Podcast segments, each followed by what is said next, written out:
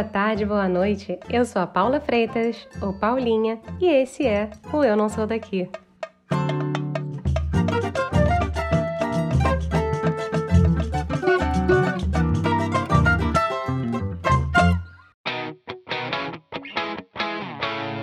O que você estava fazendo no dia 23 de maio de 2021? Nesse dia, a montanhista, empreendedora social e profissional de educação física, Areta Duarte, chegava ao cume da montanha mais alta do mundo, o Monte Everest. E assim fez história. Dos 30 brasileiros que já chegaram ao cume do monte, apenas seis são mulheres. A Areta é uma delas. E se já não bastasse isso, ela é a primeira mulher negra latino-americana a chegar ao topo do Everest. Obviamente, não foi da noite pro dia, né? Ela conta no episódio de hoje como foi a sua caminhada como montanhista ao longo dos anos e como preparou-se durante um ano e meio. Foi um processo mental, físico e financeiro que envolveu uma coleta de 130 toneladas de material reciclável para realizar essa viagem com o seu esporte do coração, que ainda é inacessível a muitos. Bora lá? Areta, que honra poder falar com você. Seja muito bem-vinda aqui no nosso humilde podcast, viu? Paulo, eu é que agradeço imensamente. É sempre um prazer a gente participar e contar a nossa história, mas ainda saber que é uma história que está sendo respeitada. Eu agradeço imensamente. Nossa, a gente fica aqui com um coração enorme de, tá, de ter você aqui com a gente. Então, vou começar do começo, porque aqui a gente gosta de saber como é que a pessoa se apresenta por ela mesma. Então, quem é Areta por Areta? Eu sou, então eu sou Areta Duarte, eu sou nascida e moradora da cidade de Campinas, estado de São Paulo, Brasil. É, eu moro especificamente na periferia da cidade de Campinas. É, sou uma pessoa muito realizada desde a infância. Eu costumo dizer que tive uma infância maravilhosa, no sentido de perceber que eu tinha toda a provisão garantida pela minha família. E sou uma pessoa em construção, um ser humano em construção, que é o que é hoje por conta das da média das pessoas com quem eu mais convivi, da média dos lugares que eu mais visitei. Então eu sou assim a média das pessoas com quem eu interajo. Eu sou hoje montanhista, formada em educação física e apaixonada por alta montanha, montanhas acima de 3 mil metros de altitude. Parada fácil. tipo atravessar a rua, tá de boa. É muito raro, sabe, Paulo? É muito raro a gente se encontrar assim, realizando aquilo que nos faz bem, aquilo que nos dá prazer. E montanhismo definitivamente é a minha paixão, então eu sou muito contente, muito feliz. Mas é uma parada fácil, para mim aparentemente é, entre aspas, fácil, assim. Mas assim, eu, eu, queria te perguntar, porque você vem de uma família de pernambucanos, não é isso? Isso mesmo, a geração anterior à minha toda era pernambucana, nordestinos então. Somente a minha geração, então eu, meus irmãos, meus primos, já passaram a ser paulistas. A minha família veio a São Paulo, veio a Campinas há aproximadamente 40 anos para tentar aí melhores condições de vida. Pô, sei bem como é. Meus avós também são do Ceará, então eles também foram para o Rio de Janeiro, também tentar a vida, então parecida a história. Outro dia eu escutei, Paulo, e algo que para mim fez muito sentido. Escutei de, de, um, de uma escola que passou num canal educativo aqui do Brasil, que é o Brasil é nordestino. O Brasil é nordestino, porque temos nordestinos em todos os cantos, realmente garantindo aí a construção da política, da economia, de todos os segmentos da nossa sociedade. Então, é, eu tenho orgulho de dizer que sim, eu tenho descendência nordestina. É isso. Não pode faltar farinha na minha casa. É. Fatalmente é isso mesmo. Mas assim, como é que foi explicar para tua família, depois de fazer a faculdade, que você queria subir montanha? Olha, é interessante que a minha família, de modo geral, sempre foi uma grande é, força para minha vida, porque sempre me incentivaram muito. E em relação a esse, esse meu último projeto, né, escalar o Everest, esse sim, eles se, eu acho que eles se sustentaram a ponto de não comentar o medo, os receios que eles tinham até o meu retorno da montanha. Então, de fato, eu sou muito privilegiada de ter uma família que me apoia, que me incentiva. que veem em mim realmente alguns desejos, alguns sonhos, e eles, inclusive, trabalham em prol desse meu sonho. Então, foi muito, sempre, sempre muito fácil, muita confiança estabelecida aí dentro do, do ambiente familiar. E seus irmãos nunca quiseram fazer nenhum esporte radical que nem você, não? Pois é, infelizmente não. Você sabe que eu tentei incentivá-los a fazer, a praticar escalada, a praticar minimamente um trekking aí. Nunca consegui é, convencer nenhum deles. Eu tenho aí um sobrinho de 22 anos, é o que eu mais incentivei, é o que eu mais quis imputar aí nesse ambiente natural, nesse ambiente da natureza, e não consegui convencer. Infelizmente ainda não deu certo. temos tempo, temos tempo, Brasil. Temos temos tempo e eu acredito muito. Eu não desisto, Paulo, porque para mim montanha é escola, montanha é um lugar que, que eu me sinto transformada, eu engrandeço, eu me sinto empoderada. Então é um tipo de coisa que faz bem para mim e eu quero cada vez mais compartilhar e incentivar que, que outros também vivenciem esse tipo de coisa, que é bacana demais. Pô, então vamos falar de Everest então? Bora! Porque não aconteceu da noite pro dia, né? Foram anos de preparação, de escaladas no currículo, não foi isso? Isso mesmo, para escalar o Everest, na verdade eu conheci a escalada a partir de uma oportunidade profissional. Eu fui a primeira pessoa da família a ingressar em ensino superior, eu ingressei o curso de educação física. E aí no segundo ano do curso, o professor nos levou até uma operadora de montanhismo e lá nessa operadora assisti uma palestra que me deixou apaixonada por esse esporte. É um esporte que até a minha vida adulta eu não conhecia. Esse esporte não chegava na periferia. E aí, a partir dessa paixão que surgiu, comecei a fazer cursos, comecei a me aperfeiçoar e ingressei à operadora de montanhismo em 2011. De 2011 até aqui, eu venho praticando muita escalada em alta montanha a partir do trabalho como assistente de guia ou mesmo guia. E aí, quando eu comecei a desejar a escalada Everest, que foi no ano passado, início da pandemia, em meados de março, é que eu comecei a avaliar o que seria necessário efetivamente para essa empreitada. Alguns quesitos eu já tinha adquirido a partir dessa oportunidade profissional. Seriam ali cinco passos. Um deles tem a ver com condicionamento físico, o outro é alcançar conhecimento de escalada em rocha, depois alcançar a escalada em gelo, ter um volume de experiência a alta montanha, quinto e último passo, ter escalado uma montanha de 7 a 8 mil metros de altitude. No meu caso, eu passei nove anos tendo essas experiências, garantindo esse aperfeiçoamento, tendo essa esse preparo necessário. Só o caso daí do Aconcagua, o último cinco, eu já tinha ido quatro vezes para o topo da mais alta montanha da Argentina, que tem aproximadamente 7 mil metros de altitude. Mas o que faltava ali quando eu decidi escalar o Everest era o quesito financeiro. Hum. Eu não tinha o investimento necessário, o orçamento necessário para essa empreitada, eu não tinha. Mas a minha vontade era gigantesca para seguir rumo à mais alta montanha do planeta. A escalada é uma coisa cara, né? é sim, é uma coisa cara, é uma coisa que não está acessível a qualquer pessoa, não, especialmente no quesito financeiro. Alguns têm uma dificuldade em relação ao ambiente, né? Aqui no Brasil, pelo menos, a gente não tem alta montanha, montanhas acima de 3 mil metros. Então, sempre que a gente deseja esse tipo de escalada, tem que viajar para outro país. Então, é realmente um grande desafio. Praticar a escalada é desafiador. É engraçado, porque quando a gente pensa em montanha, né, a gente pensa, ah, não, o que, que a gente precisa? A gente precisa do corpo e precisa da montanha. E assim, no Brasil você pode até escalar, fazer trekking mais baixos, né? Não sei se está correto falar mais baixos ou mais altos, mas assim, a condição, o resto, os equipamentos, a própria viagem em si, eu acho que é a parte que complica um pouco, né? Isso, isso mesmo. Equipamento é fator é, decisivo para a segurança na montanha. Então, para escalar, minimamente vou precisar de uma sapatilha, escalada técnica.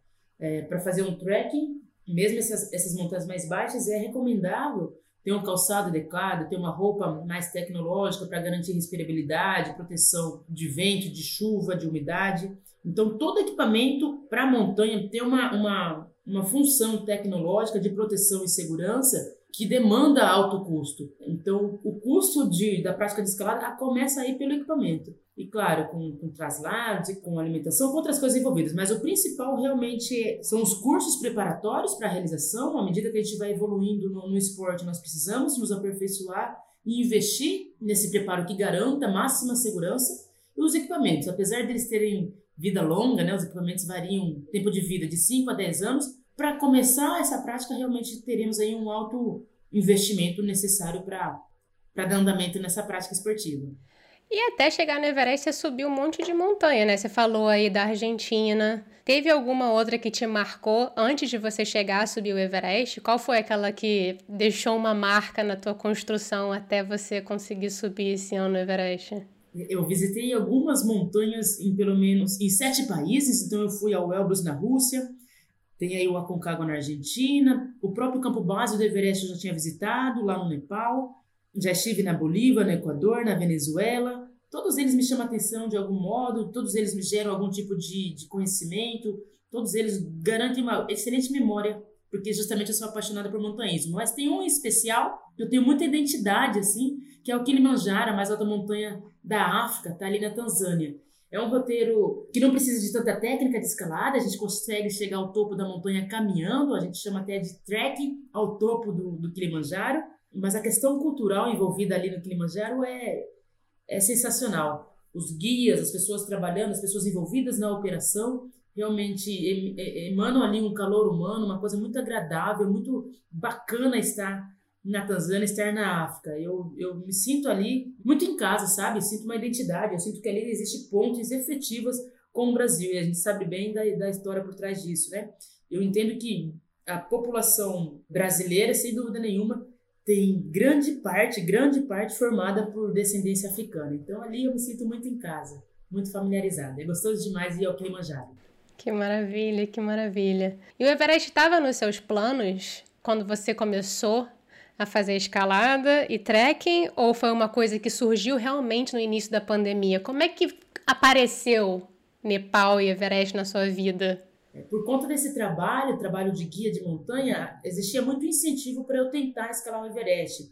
Os meus colegas é, montanhistas incentivavam no sentido, é, Areta, a gente reconhece em você a possibilidade de escalar essa montanha, você tem essa condição de escalar do ponto de vista de preparação física e técnica e até emocional, e aí seria interessante, inclusive, para o meu currículo. No entanto, eu nunca tinha tido vontade de escalar o Everest, porque eu associava essa prática, essa ascensão especificamente, com uma busca frenética por autopromoção. Olha. Todo mundo que fazia contato com a empresa que eu trabalho, todo mundo com quem eu tinha contato e buscava essa empreitada, me parecia que no fundo, no fundo, no fundo, buscava essa autopromoção, esse status. E não, e não, e não fazia sentido para mim.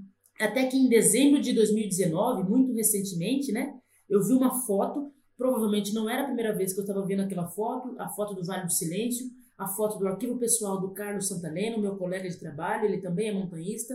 Essa foto, quando eu vi exatamente em dezembro de 2019, eu fiquei arrepiada, empolgada, entusiasmada, com vontade de visitar essa montanha, com vontade de visitar o Vale do Silêncio. Vale do Silêncio está a 6.100 metros de altitude lá do Everest. Vai até 6.400. Foi ali que despertou essa vontade. No entanto, não comecei a planejar nada, projetar nada rumo a essa realização. Mas em março de 2020, quando eu tinha que estar no Nepal para guiar um grupo de trekkers ao campo base, a viagem foi cancelada por conta do decreto de pandemia, as fronteiras foram fechadas. Naquele mesmo dia, dia 15 de março, eu determinei a minha próxima oportunidade de estar no Nepal será para tentar ir mais alto do que o campo base. Será para visitar o Vale do Silêncio, será para tentar chegar ao topo do Everest. Então foi ali, naquele dia, que eu decidi seguir em frente com esse sonho, com, essa, com esse desejo grande de estar no cume da mais alta montanha do planeta. No entanto, eu já sabia que os requisitos técnicos e físicos eu já tinha alcançado, precisaria apenas manutenção, porque a próxima temporada demoraria pelo menos mais uma, um ano, é, mas o que eu não tinha era realmente um investimento. O investimento era aproximadamente 67 mil dólares, aproximadamente hoje 400 mil reais. Jesus. Eu, não eu tinha zero zero no meu caixinha para essa realização. Mas isso não me abateu, fazia muito sentido para mim tentar essa realização. Então, daquele dia em diante, eu comecei a trabalhar e me esforçar com o meu melhor para alcançar todo o recurso necessário para essa escalada. E deu certo. Opa, graças a Deus, que maravilha, viu? Agora sim, não foi com pouco suor, né? Foi com muito suor que você conseguiu cada centavo desse, porque eu te acompanhei nessa empreitada e até o último momento, a conta não fechava praticamente. Paula, eu, você acompanhou mesmo mesmo, porque de fato é, eu tinha certeza do destino, do objetivo final ali em relação à escalada, que era chegar na empreitada propriamente dita, não pensava em cume não, eu pensava em ter a condição de participar da expedição. Como fazer para alcançar essa realização? Por diversas vezes eu tinha dúvidas, por diversas vezes eu tinha a incerteza de que seria possível, especialmente no prazo que eu tinha imaginado. Eu imaginava realizar na próxima temporada. Eu imaginava realizar 12 meses depois da decisão. Então estava muito difícil, estava muito distante. Eu comecei a, essa jornada pré-Everest trabalhando com reciclagem de resíduos. Eu voltei a realizar o que eu fazia na minha infância e na minha adolescência, que é me tornar novamente uma catadora de resíduos, uma, uma recicladora. Só que por mais que eu sentia dificuldade ao longo do percurso, poxa, está distante do valor final, está distante, está desafiador. Eu emagreci demais, eu fiquei estressada demais, a gente percebia o reflexo desse estresse no cabelo, na pele. É, é, eu dormia muito pouco, porque afinal de contas, meu período do meu dia eu tinha que trabalhar para a operadora de montanhismo, a grade 6. Outro, outra parte do meu dia eu tinha que trabalhar com a reciclagem e eu tinha que encontrar, pelo menos seis dias na semana, um horário para treinamento. Então, estava muito intenso, os meus dias estavam muito intensos. No entanto, eu comecei a contar sobre esse projeto para um monte de gente, um monte de gente conseguiu é, se engajar e quis realmente fazer parte disso. A gente passou a juntar aproximadamente 500 quilos de resíduos por dia. Ao final de 12 meses foram 130 toneladas, resultando aí em 35% do valor necessário para a empreitada. E claro que nós tivemos aí outras ações sendo ativadas para que a empreitada acontecesse. Mas foi no finalzinho, no finalzinho, depois de eu já ter feito bazar de roupa, já ter feito leilão de equipamentos de montanha, porque os meus amigos montanhas doaram para fazer esse, esses leilões online, depois de ter participado de um programa de televisão, um game show é, que me gerou alguma renda. Eu fiz também é, financiamento coletivo, a vaquinha, que, o qual eu consegui 20 mil reais a partir da vaquinha. Vendi muitas camisetas sustentáveis, né, feito de material orgânico e de material PET fiz rifas, fiz diversas ações, até que no final, realmente faltando uma grande quantia aí para a realização final, surgiram aí alguns patrocinadores que entenderam a minha jornada, entenderam o propósito por trás dessa minha jornada e entenderam que não, não era somente a areta chegando é, no cume do Everest, não era uma, uma, uma entrega, uma realização individual, uma conquista individual. Entenderam o que estava por trás disso e o que me motivava era o potencial de gerar recursos para transformação social e ambiental. Eu, enquanto moradora da periferia, tendo tido aí um monte de experiências bem bacanas pelo mundo, a partir da oportunidade profissional e a partir da educação, eu entendi que isso deveria ser partilhado e deveria ser expandido a outras pessoas. Então é isso que motivava. Tá trabalhoso sim, tá difícil sim, mas o que isso vai gerar é muito além da chegada no topo do Everest. E é isso que eu tenho percebido, é isso que eu tenho enxergado e é isso que tem acontecido. Foi esforço, foi estressante, mas tem valido muito a pena. É engraçado isso, né? Porque eu tava lendo, eu li várias reportagens, assisti suas reportagens todas, e uma coisa que é muito bacana é que no fim das contas, tudo que você fez ao longo desse processo é exatamente isso que você está falando. Essa questão da educação ecológica, essa educação da periferia com os recicláveis. E você vê isso continuando? Isso é uma intenção sua de manter essa bola rolando para frente? Paula, isso de fato é o que me dá energia para seguir em frente com qualquer ação que eu, que eu decidi executar. Eu tenho dito que, poxa, tudo que a gente vai fazer tem que ser feito de maneira extraordinária. E esse extraordinário que eu penso e digo é exatamente fazer alguma coisa que gere um impacto no seu entorno. O um impacto para você, claro, tem que ser positivo para você, mas que gere algo muito positivo também para sua família, para sua comunidade, para a sociedade, para o local onde você mora. E eu entendi que essas transformações sociais que eu tanto desejo que sejam expandidas a outras pessoas, que essa oportunidade cheguem à periferia, por exemplo, é, que essa consciência ecológica, como você falou, essa consciência ambiental, a consciência da sustentabilidade aconteça para qualquer pessoa, para qualquer circunstância, para qualquer comunidade. É claro que algumas informações não chegam à periferia, é claro que algumas oportunidades não chegam. A exemplo, a escalada. Uhum. A escalada não chega aqui. A gente é muito comum o futebol, é muito comum alguns outros esportes, mas não é comum a escalada. Eu acredito que as, as pessoas podem ter melhores escolhas de vida a partir do máximo de experiências que elas tiverem. E a educação tem que fazer parte disso. É a educação que é libertadora. É a educação, é, através dessas experiências, que realmente possibilita as pessoas terem o direito de sonhar, por exemplo.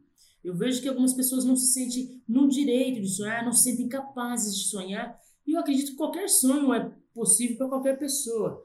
Tenho dito, Paula, que nós temos um poder interno bruto. Todo mundo tem. Eu não sou exclusivo. Eu não realizei esse sonho porque eu sou especial. Não. Eu acredito que qualquer pessoa pode sonhar e pode realizar, contanto que ela tenha aí, poxa, algumas referências na cabeça dela, contanto que ela tenha aí recursos, oportunidades para que ela fortaleça essa possibilidade, para que ela tenha essa mentalidade que pode sim. Então, eu acho que a família pode contribuir, eu acho que a sociedade pode contribuir. É, e é isso que me motiva, essa busca por transformação socioambiental me motivou lá atrás, antes de escalar, me motivou na própria escalada, né? É, é muito tempo de empreitada, foram 54 dias na montanha, mas eu nunca pensei em desistir porque eu sabia que o meu movimento geraria conquistas coletivas. Sempre foi o meu propósito, sempre foi a minha motivação. Hoje nós temos aí é, como metas a curtíssimo prazo a implementação da biblioteca comunitária, porque eu recebi muitos livros ao longo da jornada pré-Everest, a implementação de parede de escalada na periferia, para que os jovens tenham acesso a esse esporte. Que barata! Que a periferia seja cada vez mais exemplo, bairro, bairros modelos aí enquanto processo de reciclagem de materiais, de reuso de materiais e até de converter é, o material, o resíduo que a gente produz, que a gente consome, que a gente produz, em renda para a própria comunidade. São os projetos aí a curtíssimo prazo curto prazo, assim, ambição não te falta, né, mulher? Vamos, convenhamos que a ambição Olha, Paulo, depois que a gente vira essa chavinha, a gente entende que a gente pode sim, que a gente tem o direito de, de imaginar, de sonhar, a gente, a gente acaba aprendendo aí alguns, alguns caminhos a serem executados. Dá trabalho, volto a dizer, e para qualquer um vai dar, mas a gente tem, assim, ao, com o tempo a gente vai alcançando a capacitação para realizar. E com certeza nunca será sozinho. Sempre estou contando com muita gente para fazer a coisa acontecer. Assim, eu tô, eu tô ouvindo você falar e eu tô imaginando aqui que é, às vezes a gente tá ficando burra velha, né? Que eu falo que eu tô ficando burra velha, como todos nós estamos ficando burros velhos, né?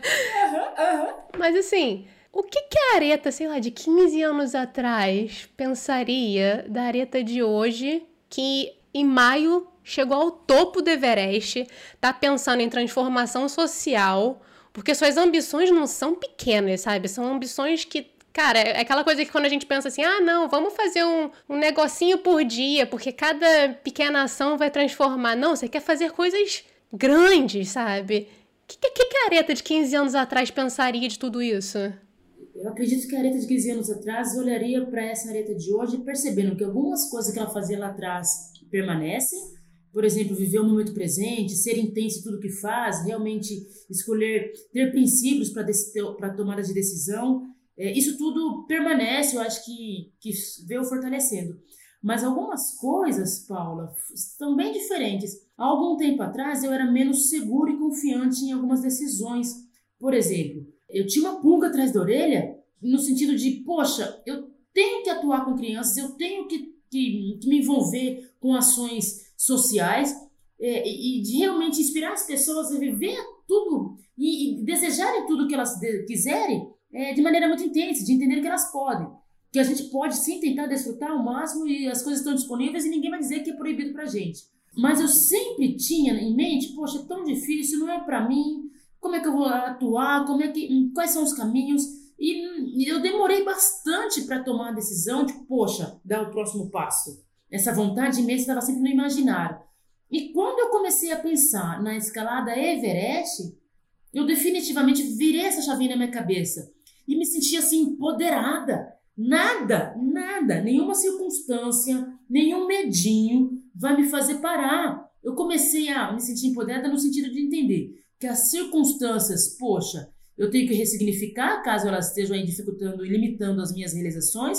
Eu tenho que ressignificar e seguir em frente e qualquer adversidade é super natural que surja. Qualquer adversidade surge para justamente a gente tentar superá-la, para a gente é, tentar aprender com ela. Comecei a reconhecer que, poxa, qualquer pessoa que tinha uma pulga atrás da orelha ou um sonho no seu imaginário deveria seguir em frente. E eu quis mostrar a partir do meu exemplo, a partir da minha atitude, que era essa a grande verdade por trás de tudo, que eu poderia seguir em frente. Então, a Areta contemplou algumas coisas que tinha lá há 15 anos atrás, mas com certeza é, ganhou um desenvolvimento pessoal, um, uma força muito superior à de 15 anos atrás. Uma maturidade e realmente uma condição de seguir em frente. De repente, ter conseguido lapidar o meu poder interno bruto. Ele está cada vez melhor, ele está realmente cada vez mais bonito.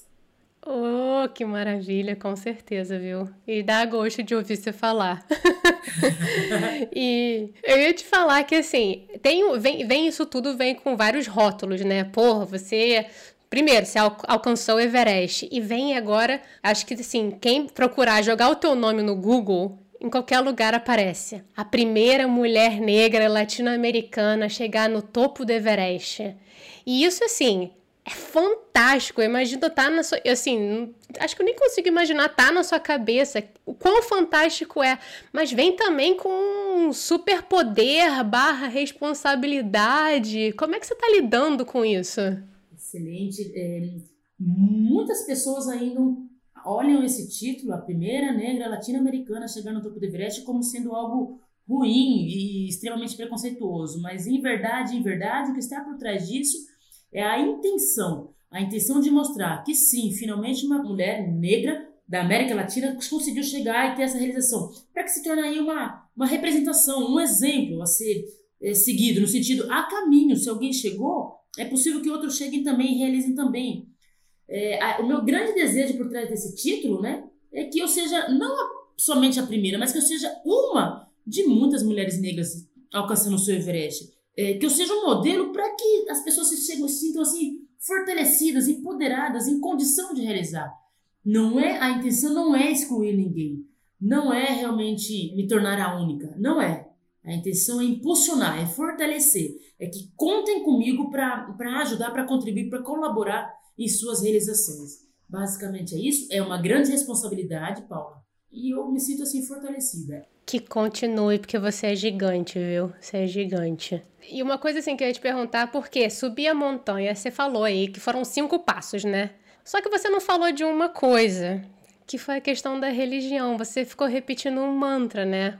O Salmo 23 durante a subida, que é o Senhor é meu pastor e nada me faltará, o Senhor é meu pastor e nada me faltará. Sim. Quão importante foi a religião para você durante essa subida?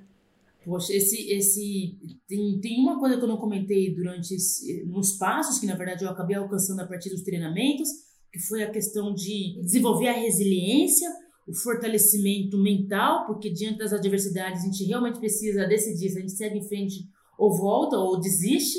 Então essa questão emocional foi muito bem desenvolvida a partir de um apoio voluntário de uma mentora, de uma terapeuta, e eu acho que o próprio trabalho com a reciclagem, o próprio esforço pré-Everest ajudou muito para eu desenvolver essa resiliência, mas de fato a questão espiritual para mim é mega importante. Eu venho desenvolvendo ao longo de alguns anos, eu venho crescendo nisso e para mim, poxa, como isso é, realmente me empoderou, como isso me fez ser mais resiliente, porque de fato eu acredito que muitas coisas não estão sob o meu controle. Na verdade, nada está sob o meu controle. Eu tenho o poder de decidir algumas coisas e dar o próximo passo, mas definitivamente a resposta final e a permissão para que aquilo aconteça não depende de mim. Eu acredito em Deus piamente. Eu acredito que Ele faz parte da minha existência e tudo que acontece ao meu redor. Eu acredito piamente que eu recitar esse mantra, é, o Senhor é meu pastor e nada me faltará. Eu, durante a saída do campo 4 do Everest, a 8 mil metros de altitude, até chegar no topo do Everest, 8.848 metros. Realmente eu me senti muito forte, eu me senti plena por conta dessa força sobrenatural que eu senti todo o tempo. É muito difícil a gente conseguir descrever, é, conseguir explicar isso, mas de fato o que eu posso resumir é que eu senti, eu tenho certeza que as minhas orações, que as orações da minha família, as orações de, de amigos e as, as orações de quem até nem conheço, chegou até mim e garantiu essa plenitude, essa sensação de transcendência durante a minha escalada. Digo que, poxa, tenho muito a crescer do, nesse quesito espiritual, a gente está sempre em construção, mas, poxa, eu realmente alcancei algo que há 15 anos, como na pergunta anterior, eu não tinha ainda. Essa maturidade, cada vez mais conhecimento e cada vez mais relacionamento com Deus. Eu acredito nisso e isso realmente é um grande diferencial para eu alcançar algo tão grande como próprio, a própria escalada Everest, como esses desejos de transformação socioambiental. Eu, eu acredito que não teria sido possível esse alcance, esse sonho ambicioso, se não fosse por conta dessa crença, dessa fé que eu tenho em Deus, dessa entrega que eu tenho da minha vida a Ele. Com certeza, com certeza. Arieta, vamos agora mudar um pouquinho o rumo da prosa, porque a gente tem um bloco que a gente está chamando de momento chorrindo, que é aquele momento rir para não chorar. Boa. Já gostei. Que eu ia te perguntar o seguinte: que eu gosto de ficar aqui sentada, escutando os outros contar as histórias, porque durante as, as escaladas da sua vida, eu imagino que assim, você teve algum perrengue, ou algum caos, ou alguma gafe que você já cometeu aí subindo as montanhas deste mundo de Deus. Tem alguma história que te marcou muito? Poxa, Paula! Olha, eu já visitei muitas montanhas, né? Então, em todas elas eu tenho uma série de aprendizados, uma série de experiências, muitas delas transformadoras, mas perrengue.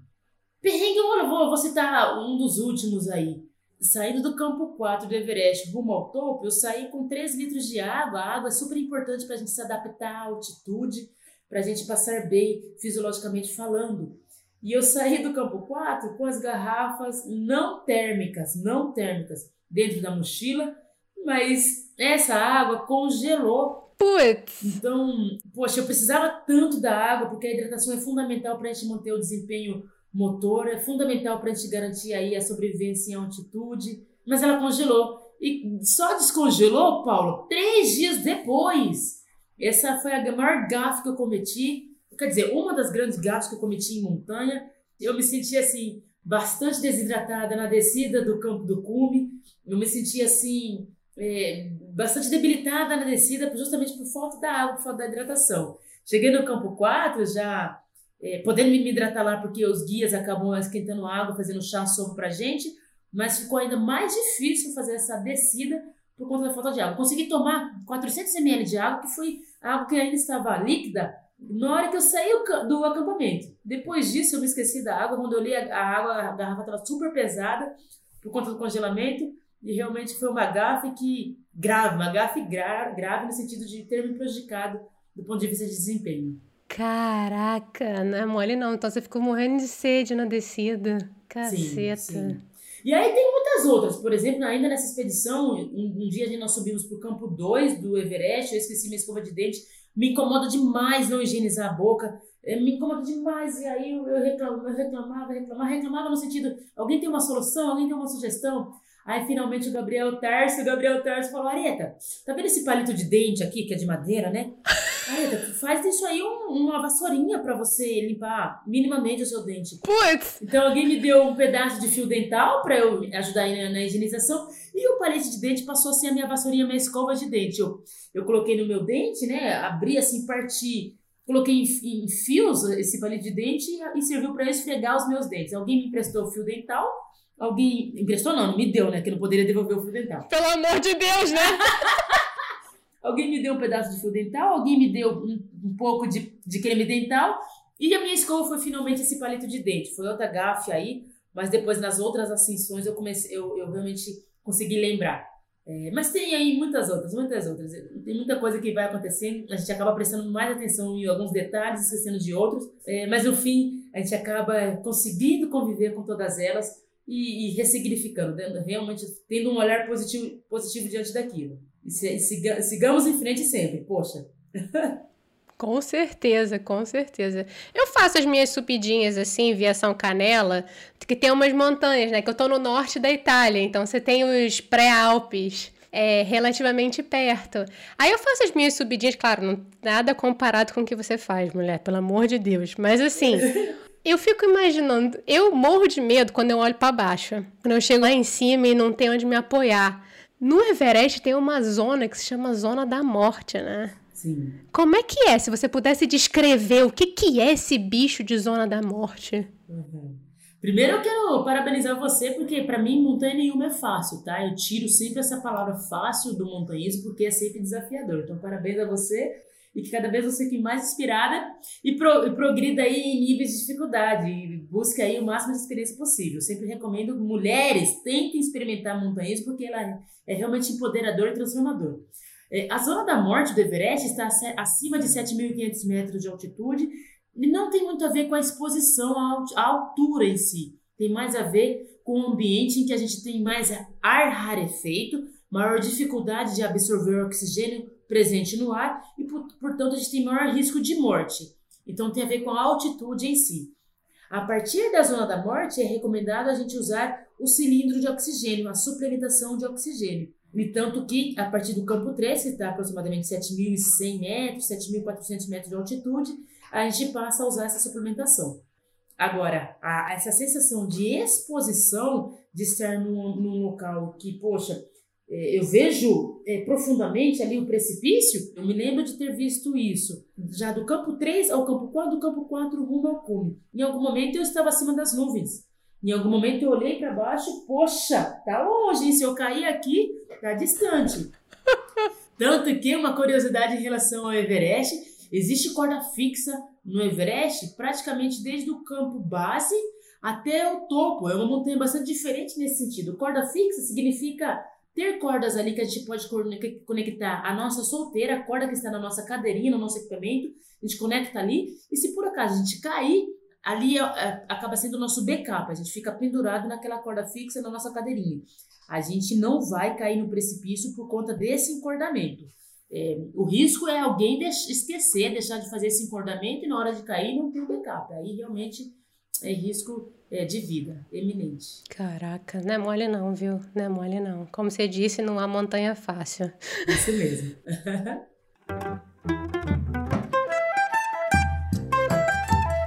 Vamos agora então para o próximo bloco, que é, eu tô chamando de bate-volta ou momento Marília Gabriela. Ah, show de bola, show de bola. É rapidinho, primeira coisa que vier na tua cabeça, viu? É, é, eu acho que vai ser o momento mais desafiador do nosso bate-papo. Bora!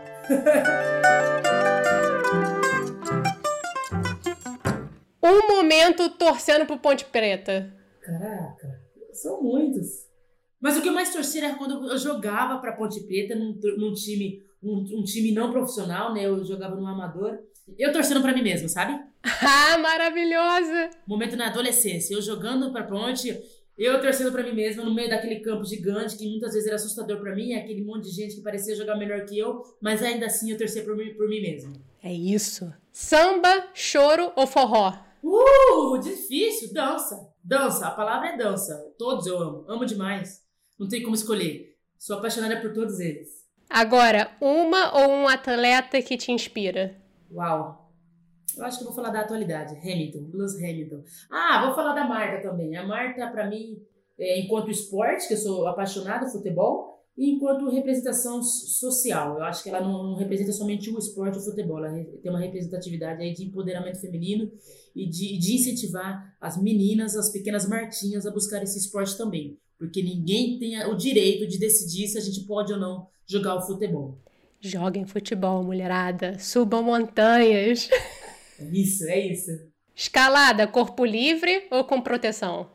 Livre no sentido de ter liberdade de praticar, livre no sentido de se sentir expandindo, estar nesse esporte e realmente se sentir engrandecido a cada realização, a cada visita à montanha, é, mas com segurança. Por favor, que busquemos aí a segurança para garantir longevidade, para garantir aí a chegada no nosso cume, que verdadeiramente é a nossa casa, é o nosso lar.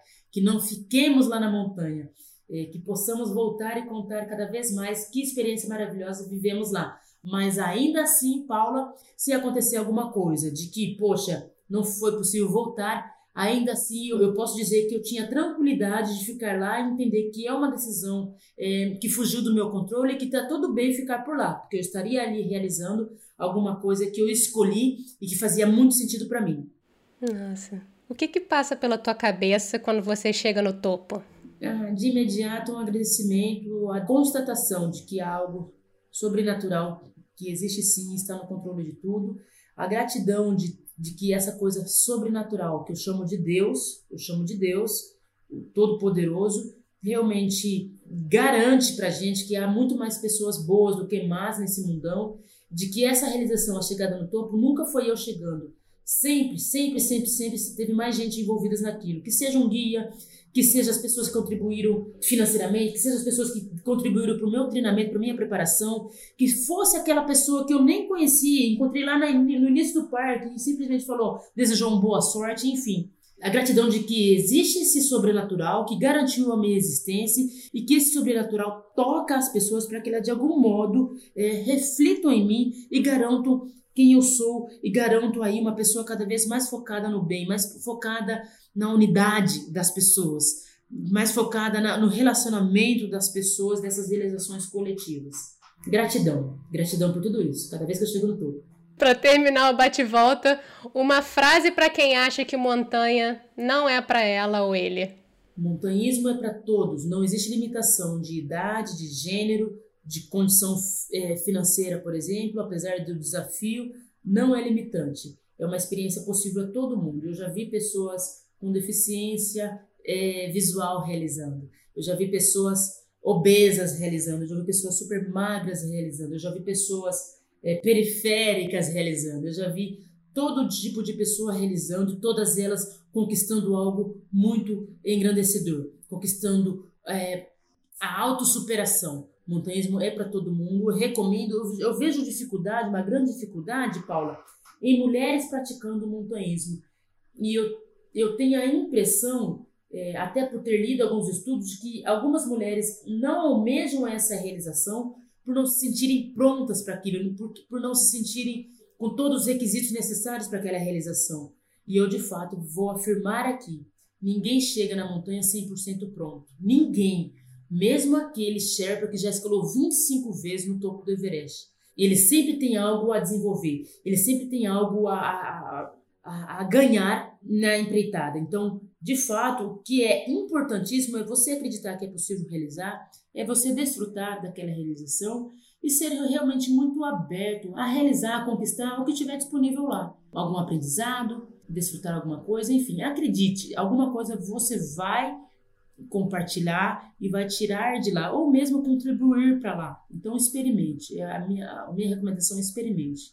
Você acha então que a mulherada não sobe por causa do preparo, medo do preparo físico? Você acha que é isso? Medo do preparo físico, medo de uma questão emocional, medo de não ser para elas, medo de achar que montanha é para superatleta. Não é. Montanha é para todo mundo. E se você não se sente 100% pronta, tá tudo bem. Todo mundo, de algum modo, tem algumas dúvidas, tem algumas inquietações e não se sente 100% preparado. Então, é simplesmente verificar o que é possível é, de você garantir enquanto recurso para aquele próximo passo e dar o próximo passo. Com o tempo, a gente vai é, é desenvolvendo e aprendendo e alcançando é, um preparo cada vez melhor. É natural a qualquer atividade na nossa vida, não é somente montanhismo, a qualquer atividade. A, a Paula não chegou aqui fazendo esse excelente podcast de um dia para o outro. Eu não cheguei em condição de chegar, de escalar o Everest em um mês. E assim é a vida. Tudo aquilo que a gente se propõe a fazer, a gente não está pronto de imediato no primeiro dia. A gente tem que entender que é natural todo um processo e a gente tem que aceitar passar pelo processo. E vale a pena. O resultado final sempre é muito positivo. Opa, com certeza. Para terminar, Vamos de dicas no modo avião, que é o momento que a gente divide aí o que, que você divide aí, o que, que você tem lido, escutado, visto, sentido, o que você quiser deixar aí de dica pro pessoal. Poxa, você sabe que com essa jornada Everest eu fiquei com pouquíssimo tempo para fazer algo diferente de trabalhar e treinar. No entanto, uma coisa que eu gosto muito é o que a gente está fazendo agora, é de escutar podcast. Quando eu recebi o teu convite, eu fiquei muito animada, porque eu gosto de ouvir outras pessoas, outras experiências, então tem diversos que eu gosto de ouvir. O seu é um que eu poderia recomendar, mas é claro que todo mundo que está ouvindo aqui já, já tem esse costume, mas eu gosto de podcast é, auto performance, por exemplo. Esse eu gosto muito porque me gera desenvolvimento pessoal. Livros, faz tempo que eu não leio, óbvio que eu não leio, mas para o Everest eu acabei levando um livro e consegui ler é, uma grande parte nos momentos de descanso. A biografia da, da Michelle Obama. Então esse eu gosto muito de recomendar. Eu achei, eu acho que aquele livro tem, é muito interessante que porque é, faz a gente entender quais são as foram as pontes formadas para ela ser quem ela é hoje, né? De onde ela saiu, quem era a família dela. é, como é que ela se desenvolveu do ponto de vista de personalidade comportamento, como é que ela começou a entender o papel dela em relação à sociedade, em relação às questões raciais, por exemplo, e qual era a potência dela em relação a contribuir com as pessoas do ponto de vista de empoderamento. Então, o livro da Michelle Obama eu gosto demais. Filme, poxa, não vou nem recomendar nenhum agora porque faz tempo que eu não assisto. Se eu fosse recomendar, seria alguma coisa que eu teria assistido há muito tempo atrás. E claro, mas é claro que eu posso falar então, poxa, até para entender melhor o que é uma expedição Everest, eu poderia recomendar o, o, o filme Everest, especialmente aquele, especificamente aquele que fala da tragédia de 96. Aquele filme está bastante realista. Opa. E é o filme que eu recomendaria. Everest. É de arrepiar esse filme, viu?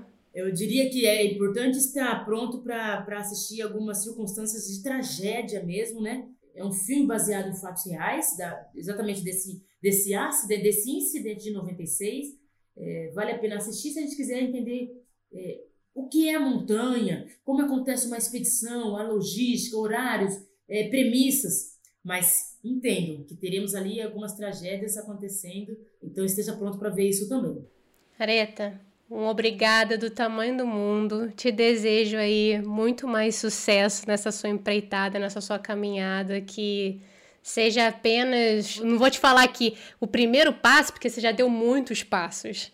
Então, assim, que seja a continuação de outros passos que ainda estão por vir, viu? Muito obrigada de coração. Maravilhosa, Paula. Eu achei uma delícia o nosso bate-papo, muito agradável, muito tranquilo. Eu agradeço, eu é que agradeço imensamente o convite. Foi maravilhoso. Obrigada.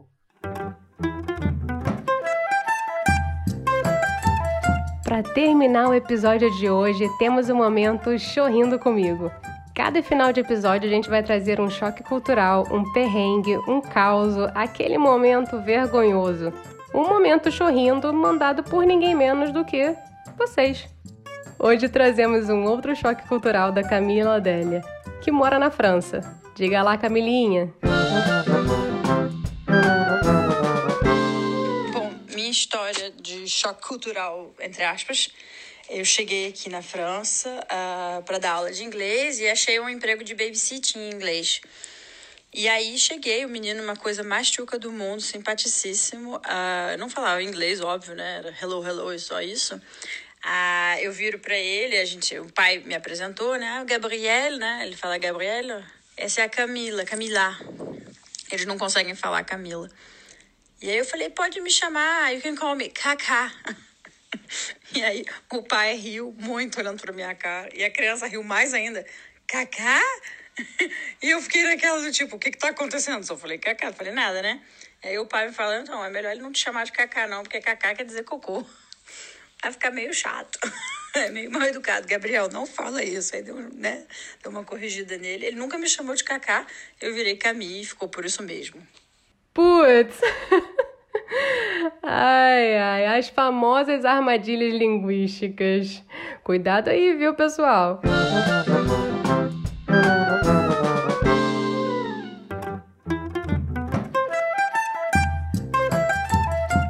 E aí, gostou? Quer participar? Manda pra gente a sua história por áudio ou mensagem escrita para o nosso e-mail ou entre em contato pelo Instagram ou Twitter, arroba nsdaqui. E ó, não esquece de dar aquela força e seguir o Eu Não Sou Daqui no Spotify, se inscrever lá na Apple Podcasts e deixar aquelas cinco estrelinhas espertas, por favor.